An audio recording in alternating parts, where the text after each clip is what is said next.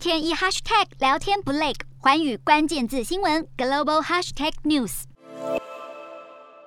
北韩领导人金正恩在平壤的药局进行视察，从画面中能看到店员背后的架上有不少空缺，药物摆放并不齐全，就连位在首都迎接国家领导的药局都尚且如此，可见北韩整体的医疗物资供应实在不乐观。北韩因为资源短缺，全民医疗体系始终不完善。政府喊出以治疗为主的防疫方针，但大多北韩人生病时只能拿医生的处方签到当地药房买药。如今药物短缺，就连金正恩都亲口证实，国内大部分的药局都不具备完整条件来支援防疫。北韩在十六号新增二十六万多例发烧个案，并有六人死亡，一共累积超过一百四十八万人发烧，五十六人去世。但有南韩学者认为，北韩人民没打疫苗，这样的死亡比例并不合理。再说，北韩没有 PCR 检测，政府只单纯用发烧来判断确诊，忽略了很多染疫者会呈现无症状。南韩情报部门也表示，北韩实际的染疫死亡数恐怕比官方数字要高出四到五倍。北韩官方电视台最近播放了这支宣传片，向人民宣导新冠病毒的资讯。整支影片虽然抛出很多客观数据，但都没有提到最关键的疫苗施打，